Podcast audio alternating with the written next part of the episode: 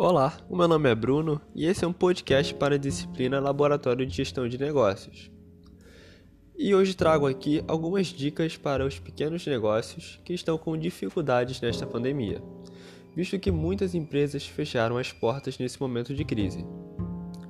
O primeiro ponto que eu gostaria de trazer seria fazer uma análise do seu próprio negócio utilizando as cinco forças de Porter, que é basicamente um método do qual você pondera alguns pontos, que nesse caso são chamados de forças. Mas que pontos são esses? O primeiro ponto seria o poder de barganha dos fornecedores. Outro ponto, ameaça de novos entrantes. Outro ponto, ameaça de produtos substitutos. Outro ponto, poder de barganha dos clientes. E o último ponto, seria a rivalidade entre os concorrentes. Você pondera esses cinco pontos e faz uma análise da sua empresa. Após isso, você poderá traçar uma estratégia é, para a melhoria de alguns pontos do seu negócio, bem como entender qual é a sua posição no mercado. Isso vai te dar uma visão geral do seu negócio. Outras dicas que posso dar para este momento seriam a adaptação de serviços para o meio virtual por exemplo, caso você seja um restaurante, né? criar um sistema de delivery ou mesmo se cadastrar nas plataformas de entrega de comida.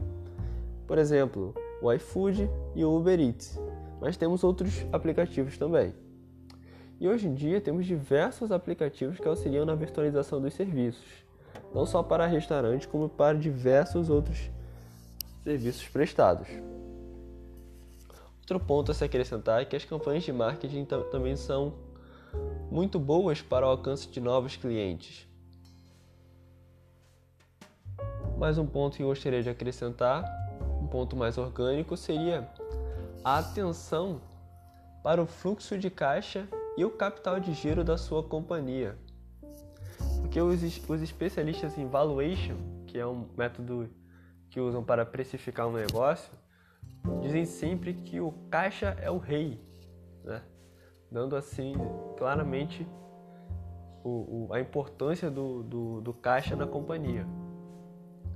E o controle de entradas e saídas de dinheiro, como prática no dia a dia, deve ser feito sempre, porque esse acompanhamento pode prevenir a empresa de surpresas e ajudar a projetar ações para, por exemplo, auxiliar na solvência da empresa e às vezes otimizar o uso de capital de giro para manter as suas operações, não, não permitindo assim que você trabalhe sempre é, é, contando as moedas para conseguir pagar todas as contas.